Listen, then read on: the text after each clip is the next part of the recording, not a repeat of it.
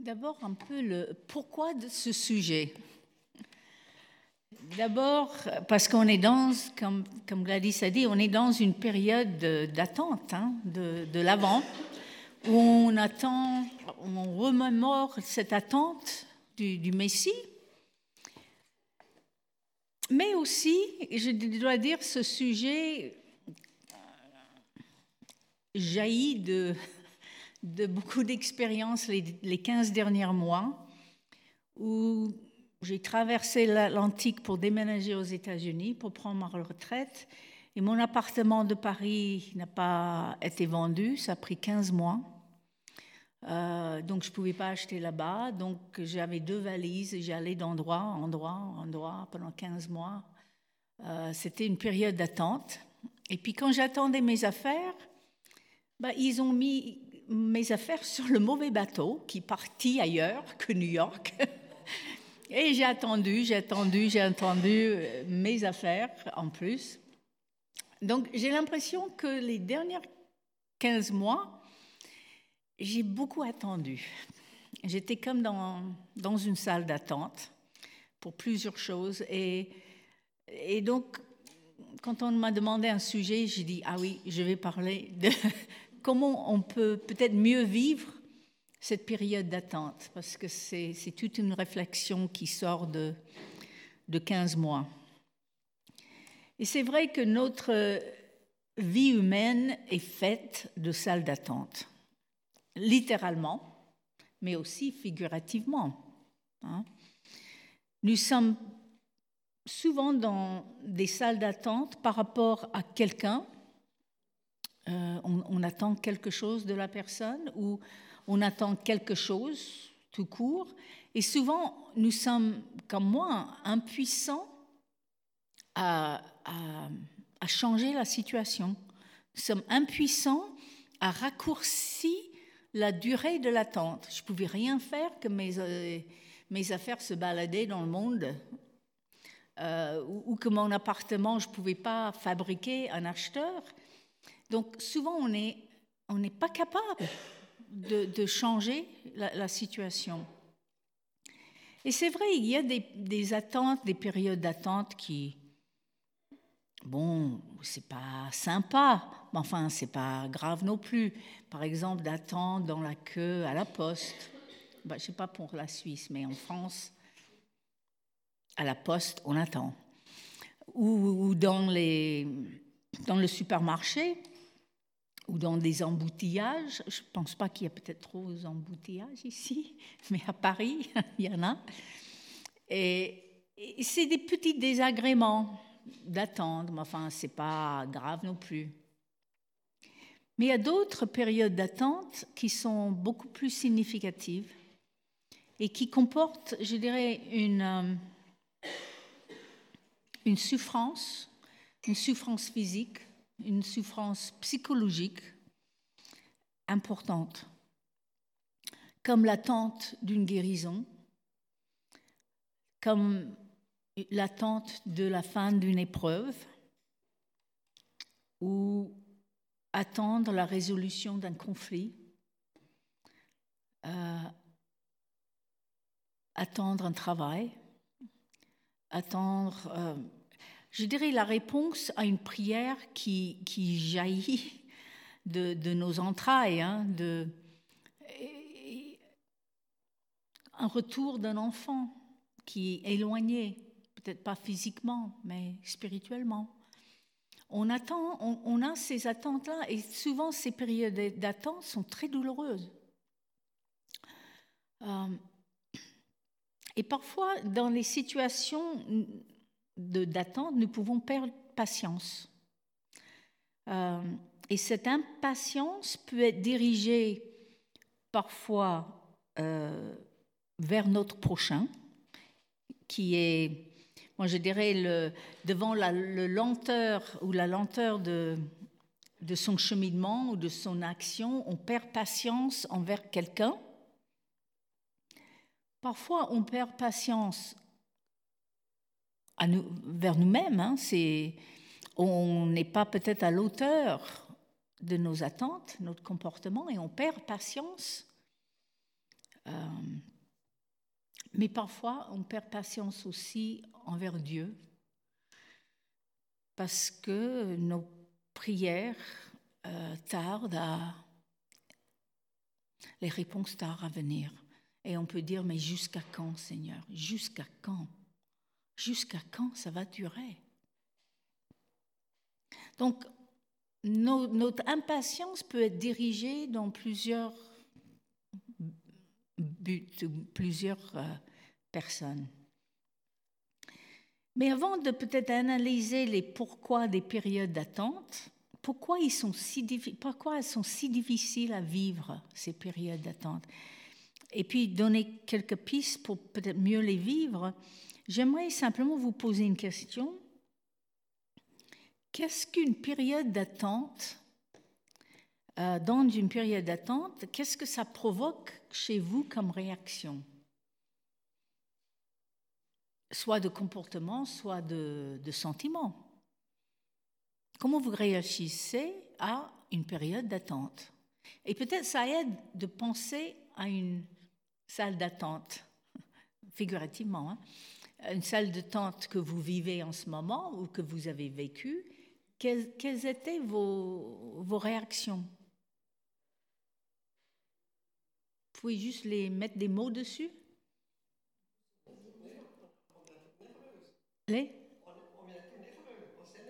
Oui, on s'énerve. L'énervement. Résignation. Colère.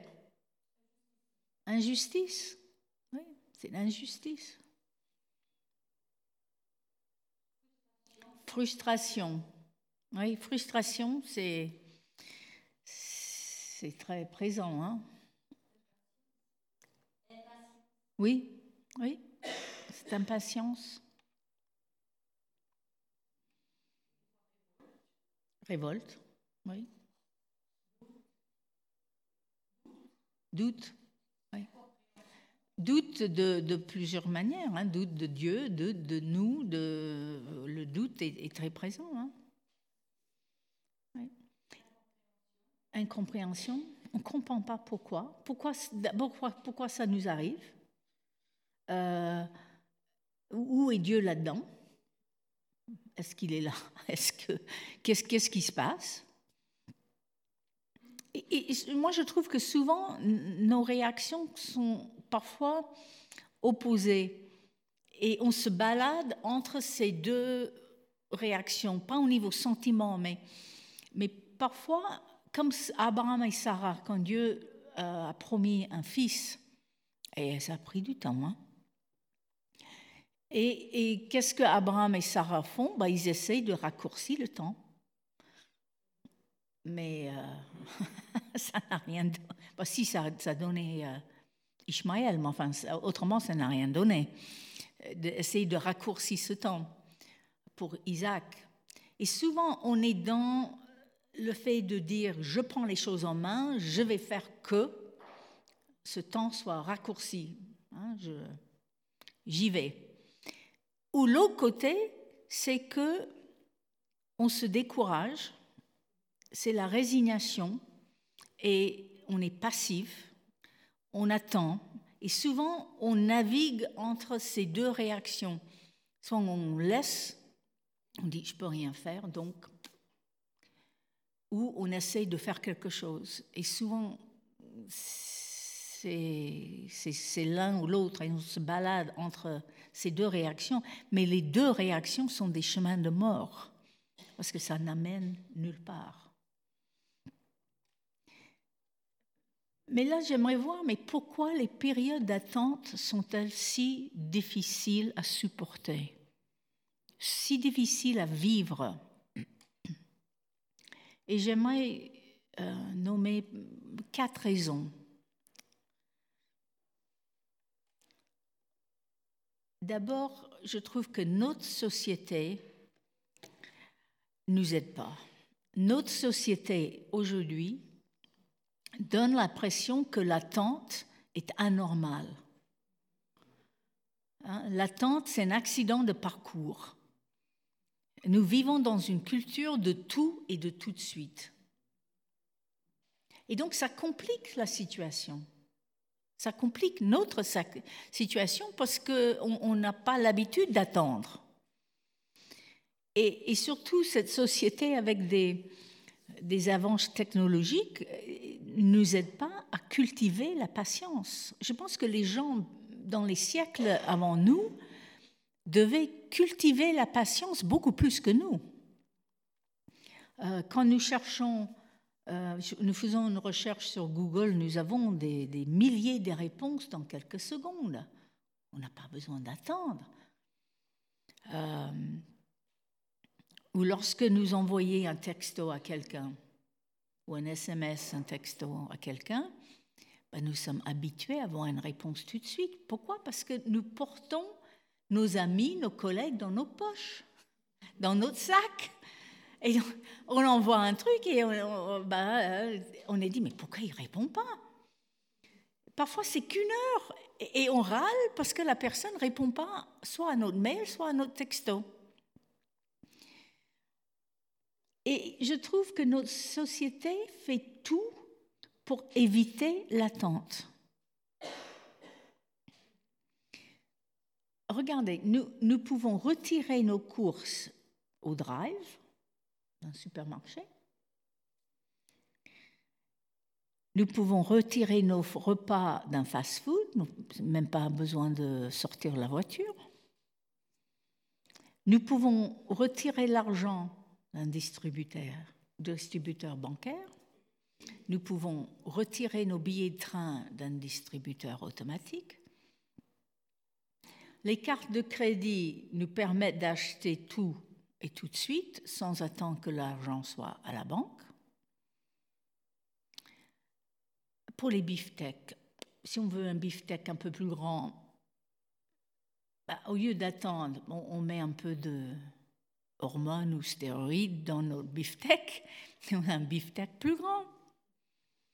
Et pour la Suisse, j'ai appris récemment, je l'ai vu avec mes yeux, je ne croyais pas, il y a des distributeurs de, de fromage à fondu.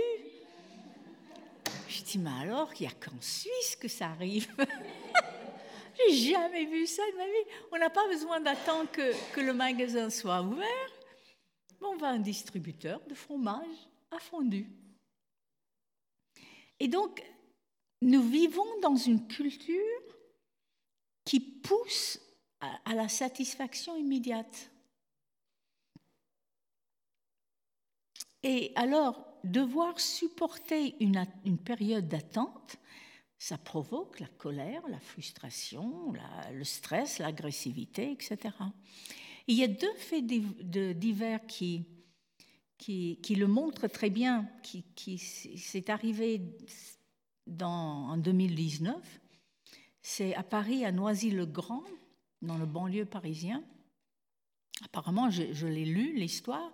C'est qu'un serveur dans un, petit restaurant euh, a été tué par balle parce qu'il euh, n'a pas servi un sandwich aussi vite à son client. Et le client l'a tiré dessus. Il est mort.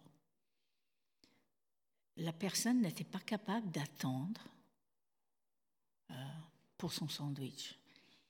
À Chicago, là où j'habite, il y avait une femme et sa fille. Sa fille avait une vingtaine d'années. Et ils ont mis euh, sur le, web, sur un site, qu'ils donnaient gratuitement des vêtements de bébé.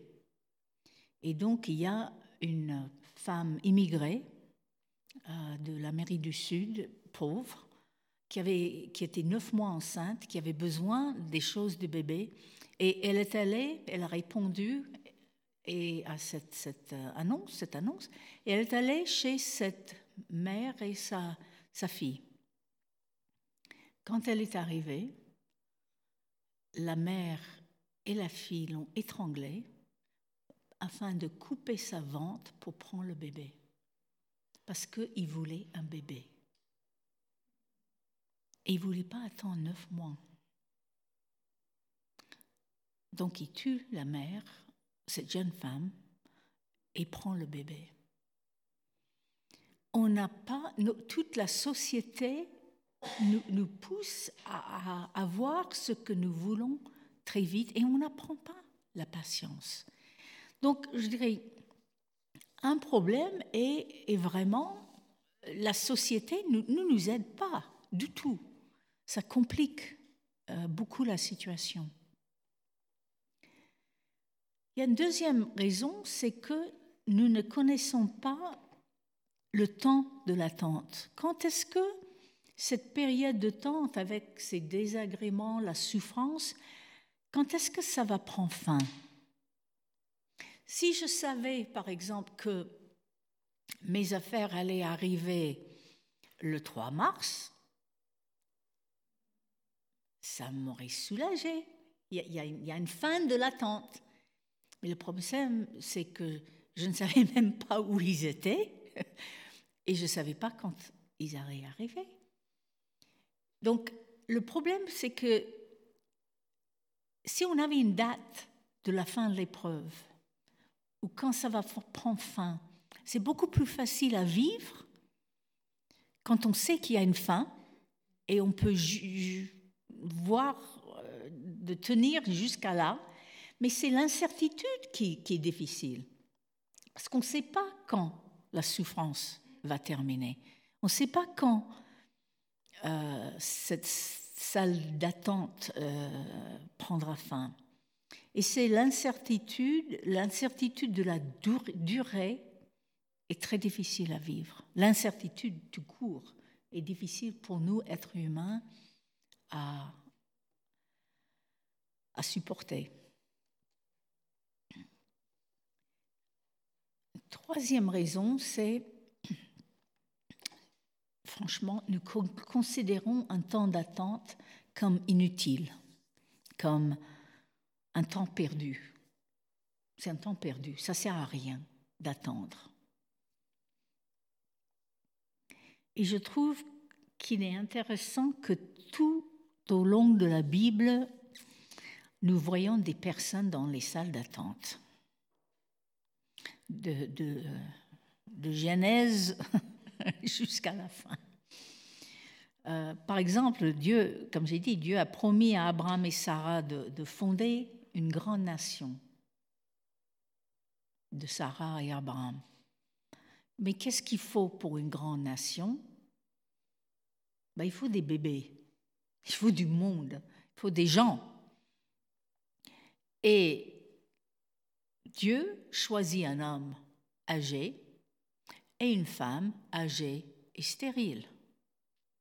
Franchement, moi, si j'étais Dieu, j'aurais choisi une femme super, hyper féconde, les quintupler tous les neuf mois parce qu'on a besoin de bébés.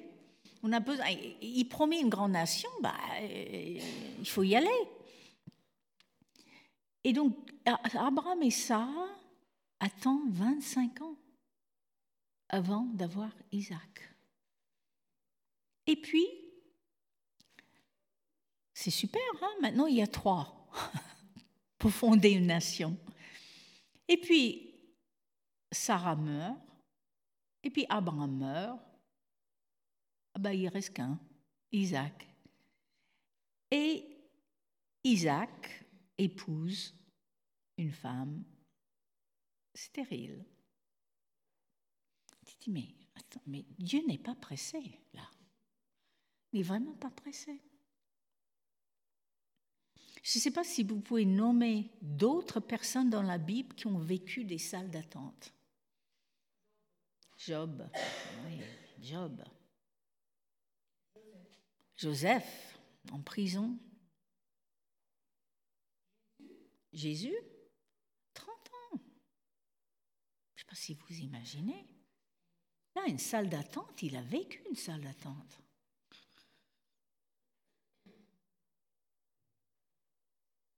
Moïse, Anne, la mère de Samuel, Zacharie et Élisabeth, Paul, Paul, 14 ans dans le désert, une longue salle d'attente.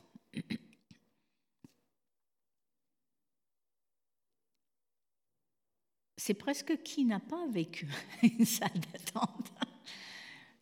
C'est très. On, on a l'impression que Dieu travaille lentement et progressivement dans l'histoire humaine. Et pourquoi? Pourquoi Dieu progresse-t-il si lentement? Pourquoi il n'est pas aussi pressé que nous? Parce que, franchement, nous, on trouve ces temps, Joseph, autant de temps en prison, mais pourquoi? Pourquoi ses rêves ne se sont pas réalisés tout de suite? Et c'est là où je ne crois pas que ce temps, que le processus euh, est inutile. Ce n'est pas une perte de temps, je ne crois pas. Parce que pendant ce temps, Dieu prend le temps de travailler réellement dans la vie d'une personne. Joseph n'était pas la même personne quand il est sorti du prison que quand il est entré. Moïse non plus, dans le désert.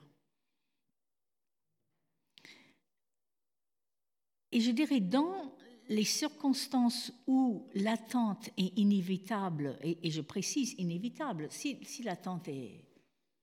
Si on peut l'éviter, on le fait. Mais quand on ne peut rien faire pour raccourcir ce temps, je pense qu'il faut se rendre compte que Dieu désire faire un travail en nous. Et le travail que Dieu fait en nous est aussi important, selon lui, de, je dirais de, sa réponse à notre attente. Je ne sais pas si vous voyez ce que je veux dire. Euh, c'est vrai que dans la Bible, la, patience dans une période d'attente est, étroitement liée à la confiance et l'espérance. Ces deux aspects sont toujours très liés la confiance, l'espérance, l'amour. Si vous voyez où le mot patience est employé dans le Nouveau Testament, c'est souvent avec l'amour, la confiance, l'espérance. C'est des vertus, ce qu'on appelle des vertus euh, théologales, euh, c'est des vertus éternelles. Paul dit en 1 Corinthiens 13, maintenant il y a trois choses qui demeurent trois choses éternelles. L'amour, la foi ou la confiance. J'aime mieux le mot confiance là, parce que quand on parle de foi, on a une confession de foi devant nous et c'est pas c'est, pas ça. C'est, vraiment la confiance et l'espérance.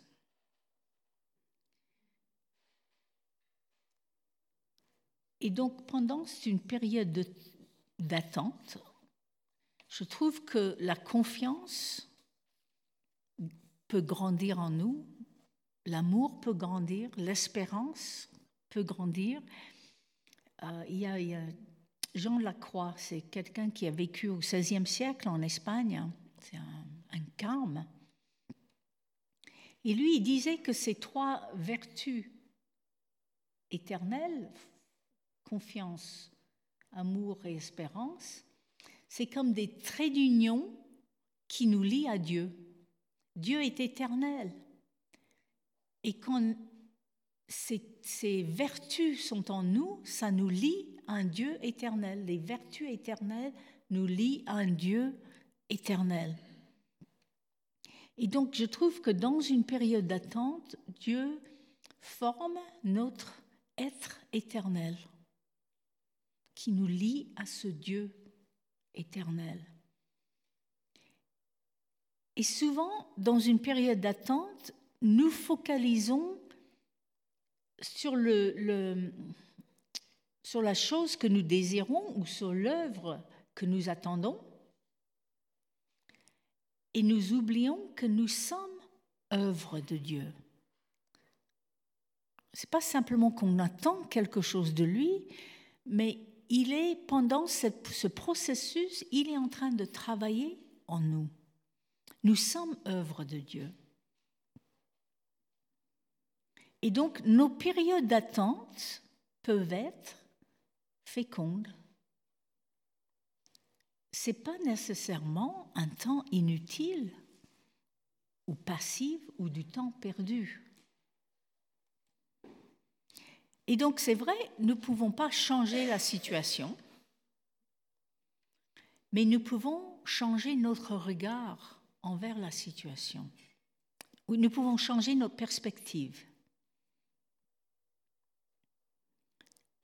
Et au lieu d'être focalisé sur l'objet de notre attente, nous pouvons voir le processus comme quelque chose d'utile, euh, où Dieu travaille en nous, un temps qui peut être fécond, euh, où on peut mettre en pratique l'amour, la confiance, l'espérance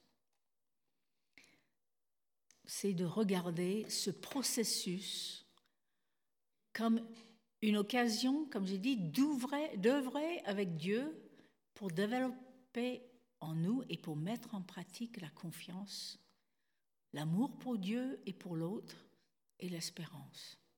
Et dans ce cas-là, ce n'est pas une perte de temps. Parce que Dieu prépare en nous cet être éternel qui, qui durera.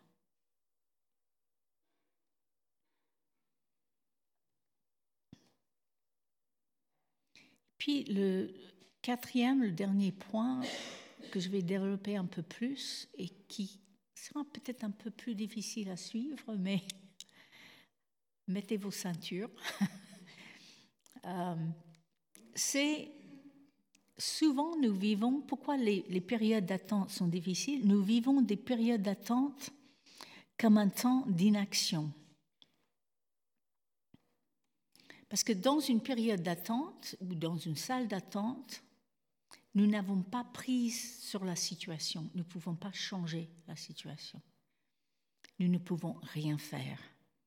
Et donc souvent, nous sentons comme, je mets entre guillemets, un objet. On attend, on subit. Quelqu'un avait parlé de injustice, mais c'est on subit quelque chose que nous ne méritons pas. Donc on subit, et donc on est comme un objet et non comme un sujet. Un sujet qui décide, qui agit, qui prend en main, qui fait. Et dans un sens latin, on n'est pas, on est un objet. Et dans notre société, une personne qui est objet ou une personne qui est vulnérable aux actions des autres, qui est à la merci des autres, bah, souvent la société voit cette personne comme quelqu'un qui a moins de valeur. Prenez quelqu'un qui est sur un lit d'hôpital, une personne très âgée. La personne parfois subit ce que les autres vont faire ou quelqu'un qui est chômeur subit, c'est un objet. Il attend des actions des autres. Il, peut faire des choses, il peut faire un CV, il peut faire autre chose, mais il ne peut pas se donner lui-même un travail. Euh, ou quelqu'un, oui, qui est malade ou qui est immigré. Je dirais, notre société valorise l'action valorise des gens forts qui prennent en charge, qui agit, qui sont en contrôle. Et donc quelqu'un qui est dans une salle d'attente ou dans un état passif, entre guillemets, dans un sens, euh, qui subit, cet état n'est pas valorisé par la société. Ça va? Vous, vous me suivez là? C'est pas valorisé du tout. Et donc, nous, dans une salle d'attente, nous avons l'impression de subir et non agir. Et donc, on se sent parfois que nous avons, que nous ayons moins de valeur. Euh, on se sent vulnérable aux actions des autres. Et c'est pas simplement euh, lors d'être dans une grande âge ou, ou, malade sur un lit d'hôpital ou immigré ou il y a des moments dans toute la vie on subit. Je, pense. J'ai subi que, que, mes affaires étaient sur un bateau, je ne sais pas où. Je pouvais rien faire. Et et on veut prendre des choses en main, on veut agir, mais on subit, comme un objet qui subit. Mais j'aimerais là proposer un changement de regard en regardant l'exemple de Jésus. J'aimerais proposer un changement de regard sur ce temps d'attente, ce temps d'inaction. Les évangiles nous présentent un Jésus qui agit, qui transforme, qui guérit, qui calme la, tempête, qui enseigne, qui confond ses opposants. Les évangiles présentent Jésus comme un sujet, entre guillemets, hein, quand j'utilise le mot sujet et objet. Hein. Jésus, les évangiles nous montrent un Jésus sujet qui décide, qui choisit, qui initie, qui agit. Et puis, il arrive un moment dans la vie de Jésus où le texte biblique dit qu'il est livré. Jésus est livré entre les mains des hommes. Et à partir de ce moment-là, il est exposé comme un objet.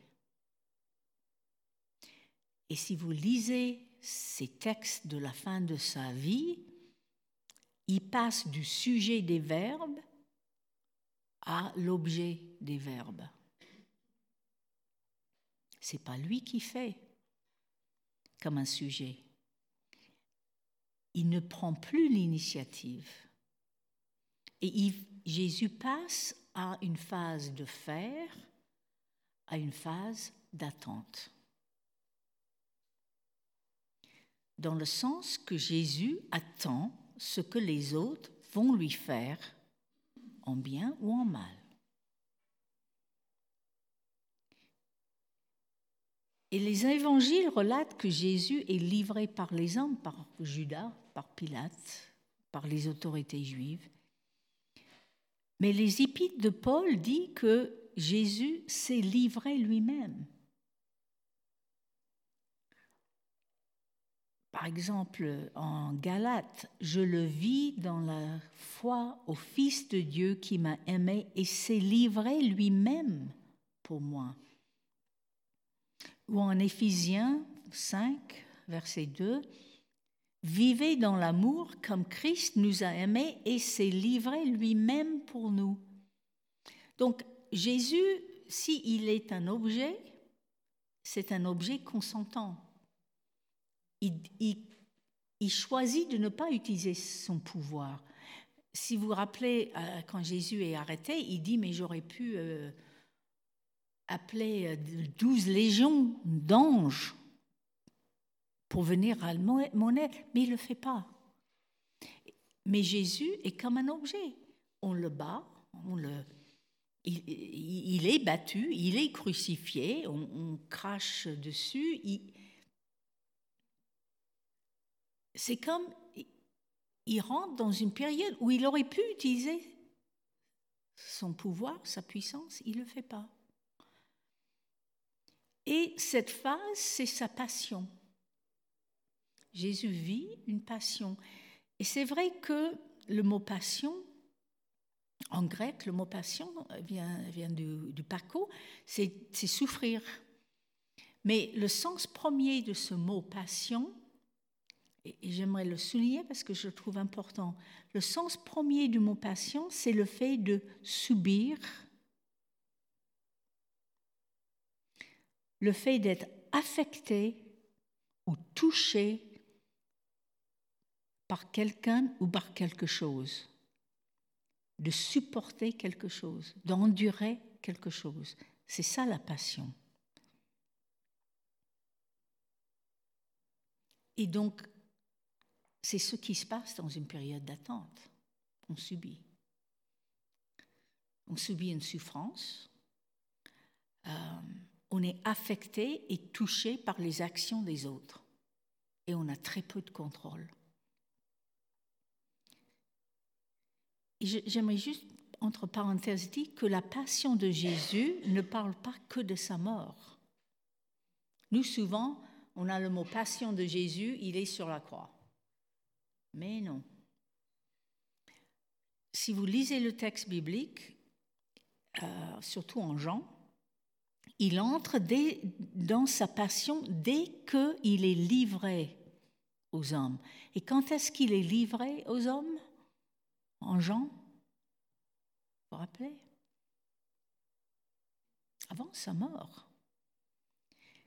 Il va le dire en, je pense que c'est en Jean, verset 13, je sais pas où, oui, euh, il dit maintenant le Fils de l'homme a été glorifié et Dieu a été glorifié. C'est quand Judas part pour mettre le processus en route. Jésus dit, il est livré. Donc Jésus, il passe toute une période de sa vie à faire, dans l'action, et à un moment, ça bascule dans l'inaction. Il devient un objet, où il est affecté par ce que les autres, les actions des autres. Et je me suis dit, nous, nous pouvons aussi vivre ces temps d'être livrés. J'aime bien ce mot. D'être livrés à des événements que nous ne maîtrisons pas, euh, sur lesquels nous n'avons pas de prise, et nous pouvons vivre un état d'objet, un temps d'inaction, euh, un peu comme le Père dans la parabole du Fils prodigue. Dans un sens, c'est un objet. Il attend le retour de son Fils. Il n'est est pas capable de... Il n'est pas. Il, il n'a pas prise sur le retour de son Fils. Donc il est affecté par l'action de l'autre. Il subit. Il subit. Et souvent, quand nous ne pouvons pas initier une action, nous nous sentons moins dignes, comme la société euh, nous fait croire.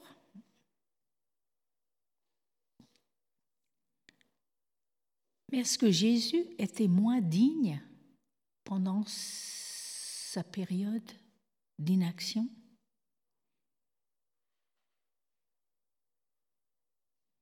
Est-ce qu'il avait moins de valeur? Non. C'est au contraire. C'est que dans sa passion, Jésus révèle la gloire de Dieu. Bizarre, hein?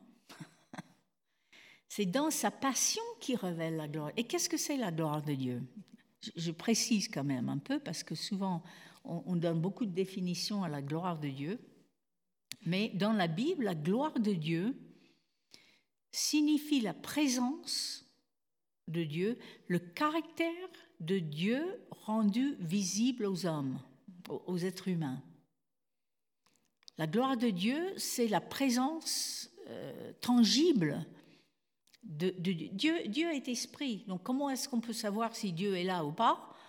Euh, ben, c'est sa gloire. Et dans l'Ancien Testament, la gloire de Dieu était associée à des phénomènes physiques, la nuée, le tonnerre, les, éclairs, et on savait, ah, voilà, le, nuée à Dieu est là. On savait. C'est souvent très euh, son et lumière dans l'Ancien Testament. C'est vraiment euh, des, phénomènes physiques qui montre la gloire de Dieu, la présence de Dieu rendu accessible aux êtres humains. Mais dans l'évangile de Jean, euh, dans l'évangile surtout de Jean, Jésus révèle la gloire de Dieu, la présence de Dieu, le caractère de Dieu par les signes. Hein, il y a sept signes chez Jean, et le premier et le septième, Jean utilise le mot gloire. Hein, donc c'est les gloires qui, qui sont associées. Jésus multiplie le pain et il dit Je suis le pain de vie. Il guérit un aveugle, il dit Je suis la lumière de la vie. Les signes montrent qui il est, un aspect de son caractère. Donc c'est vrai, Jésus montre la gloire de Dieu par les miracles ou les signes. Mais chez Jean, où est-ce qu'on voit le caractère de Dieu rendu le plus visible C'est quand est-ce que Jésus glorifie le Père? Chez Jean C'est dans sa passion. C'est dans sa passion. Et la passion, rappelez-vous, c'est pas que sa mort. C'est quand il est livré.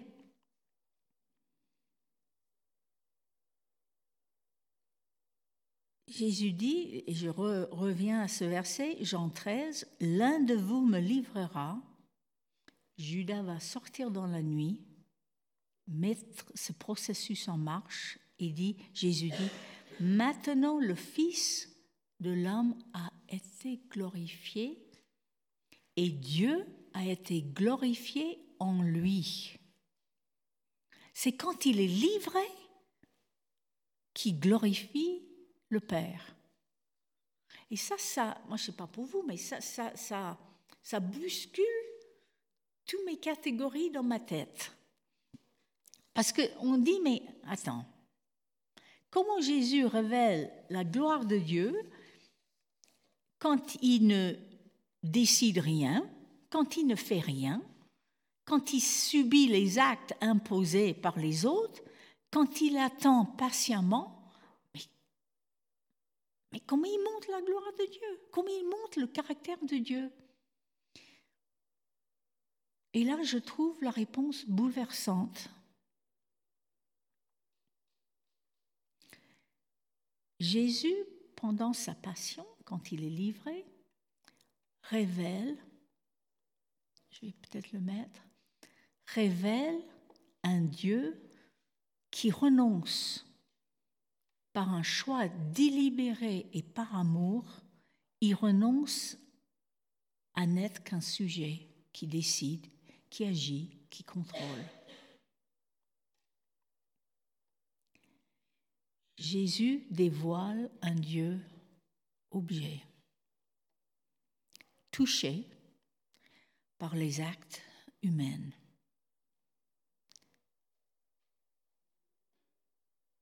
Et j'espère que ça ne vous choque pas que Dieu, que j'appelle Dieu, un Dieu objet. Mais il est objet dans le sens que, par choix, il choisit de donner à ses créatures, nous, non seulement le pouvoir d'être et d'exister, mais il nous donne le pouvoir terrible de l'impacter. Jésus révèle un Dieu qui attend l'être humain, qui ne force pas l'être humain à l'aimer. C'est dans ce sens-là que Dieu choisit par amour d'être impacté par nos réactions, par ce que nous faisons. Parce que Jésus était impacté par les actions des êtres humains autour.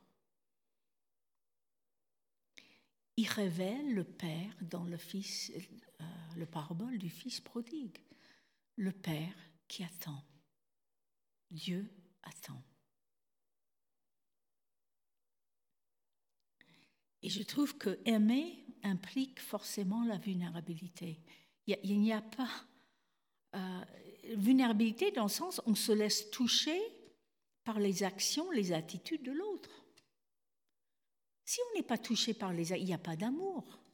Si je m'en fiche complètement, je ne suis pas touché par, par les actions des autres, par, la, par euh, les attitudes. des Mais c'est parce que la personne euh, est précieuse, précieuse euh, que j'aime, que on se laisse toucher. Sans vulnérabilité, il n'y a pas d'amour. Et je trouve que c'est là où l'exemple de Jésus nous parle. Et que cette expérience qui vit dans la passion nous invite à deux choses. Je vais terminer avec ces deux choses. Ça implique un changement d'attitude de notre part quand nous nous trouvons dans des situations d'inaction, dans une salle d'attente, dans les moments où nous ne pouvons rien faire qu'attendre. Dans ces moments, nous n'avons pas moins de valeur, comme la société aimerait nous faire croire.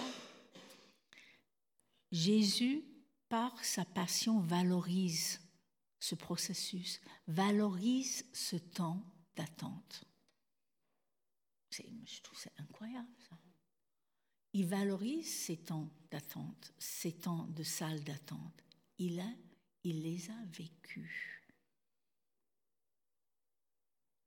Et sa passion confère à ce temps une dignité et une espérance. Mais aussi la deuxième chose, c'est que nous pouvons nous poser la question, comment manifester la vie de Jésus, la gloire de Dieu dans cette période d'attente?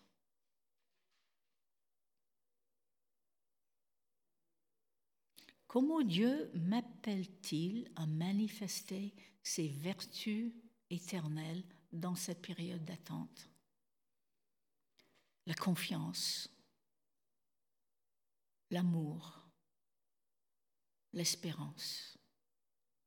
Parce que c'est ces vertus éternelles qui manifestent le caractère d'un Dieu éternel.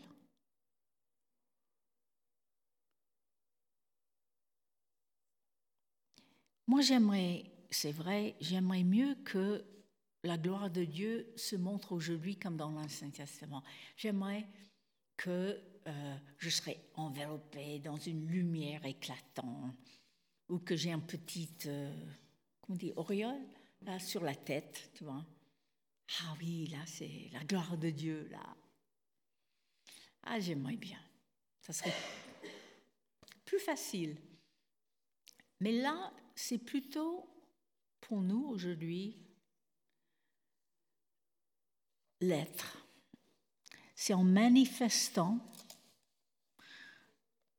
ces vertus d'un Dieu éternel, cette confiance, l'amour, l'espérance, ces vertus éternelles. C'est Jacques Philippe qui dit, et j'ai beaucoup utilisé ces questions quand il y a plusieurs années que j'ai perdu la vision dans un œil et je ne voyais plus rien, et puis l'autre œil a beaucoup baissé. Et dans, cette épreuve, j'ai repris ces, ces, ces, textes de Jacques Philippe. Quel est l'acte de confiance que je suis invitée à poser dans cette situation? Et j'ai écrit des pages. Quel est l'acte de confiance dans cette situation d'être presque aveugle? Quelle est l'attitude d'espérance que je suis appelée à vivre?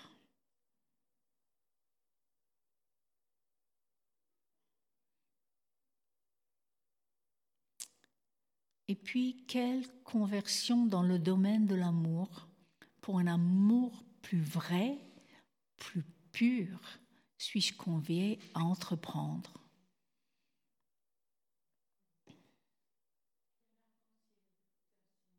Ah oui, c'est un arc-en-ciel.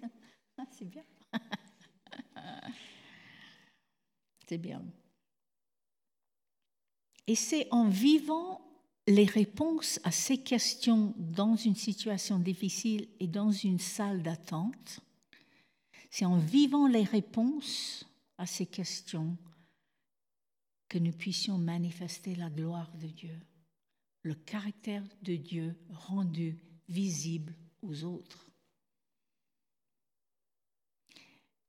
Et en plus, en le faisant, nous devenons sujets et non objets. Parce que nous coagissons avec Dieu dans ce qu'il veut faire dans notre vie. On ne peut pas changer la situation. La situation, c'est la situation. On ne peut pas changer. Mais nous pouvons changer notre manière de le voir et notre attitude et nous pouvons manifester ces trois vertus. Donc j'aimerais peut-être en conclusion, si vous retournez dans votre salle d'attente, si vous avez pensé à votre salle d'attente au début, pensez encore à cette salle d'attente pour vous. C'est quelque chose qui, que ce soit un conflit, que ce soit un problème avec quelqu'un, que salle d'attente, où on n'a pas de prise. Et j'aimerais juste laisser trois questions. Et je vais simplement laisser un temps de silence après pour répondre à ces trois questions. De quoi avez-vous besoin pour vivre cette période d'attente dans le calme et la confiance? De quoi avez-vous besoin pour vivre cette période d'attente dans le calme et la confiance?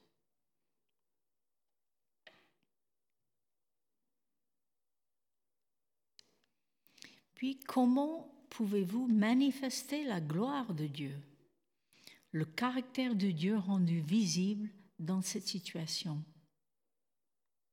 Et on reprend les, les trois phrases de Jacques Philippe. Quel est l'appel de Dieu pour vous en ce qui concerne l'amour, la confiance, l'espérance?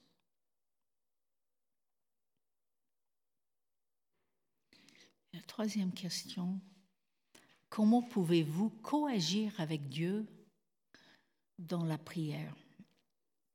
Quelqu'un a dit, pour toi Dieu, attendre se conjugue prier. Et c'est vrai, nous pouvons activement prier celui qui peut intervenir, qui peut rendre l'impossible possible. Prier pour la situation, prier pour que ces vertus éternelles se développent en nous. Et c'est surtout dans la communion avec Dieu, nourri par la méditation et, la prière, hein, c'est notre thème de ce week-end, c'est dans cet aspect d'être nourri par Dieu que la confiance s'enracine et l'espérance se fortifie en nous. Parce que la réalité de Dieu devient notre réalité, que rien ne peut nous séparer de l'amour de Dieu, que notre situation ne lui échappe pas. Et qu'avec l'épreuve, ce Dieu fidèle a déjà préparé la force de le supporter, de s'en sortir. Donc comment agir avec Dieu dans la prière? Donc trois questions que je vous laisse. Euh, prenons juste quelques, quelques minutes de silence. C'est vrai, peut-être il faut choisir l'un ou l'autre, hein, parce que vous pouvez, à mon avis, pas faire les trois dans dans ce temps. Mais prenez le temps de, de juste euh, réfléchir sur une de ces questions pendant un moment. Donc prenez un moment de silence. J'aimerais juste mettre un verset d'un psaume dans la traduction de Stan Rougier. Je ne sais pas si vous connaissez ça, traduction des psaumes qui, qui a été très important pour moi pendant ces 15 mois. C'est vraiment des bijoux. Et il dit, il traduit ce psaume 42, verset 6. Pourquoi te laisser aller à la tristesse? Pourquoi t'abandonner aux idées noires? Accroche en Dieu ton espérance, puisqu'il est là. Je n'ai pas fini de célébrer son visage de tendresse.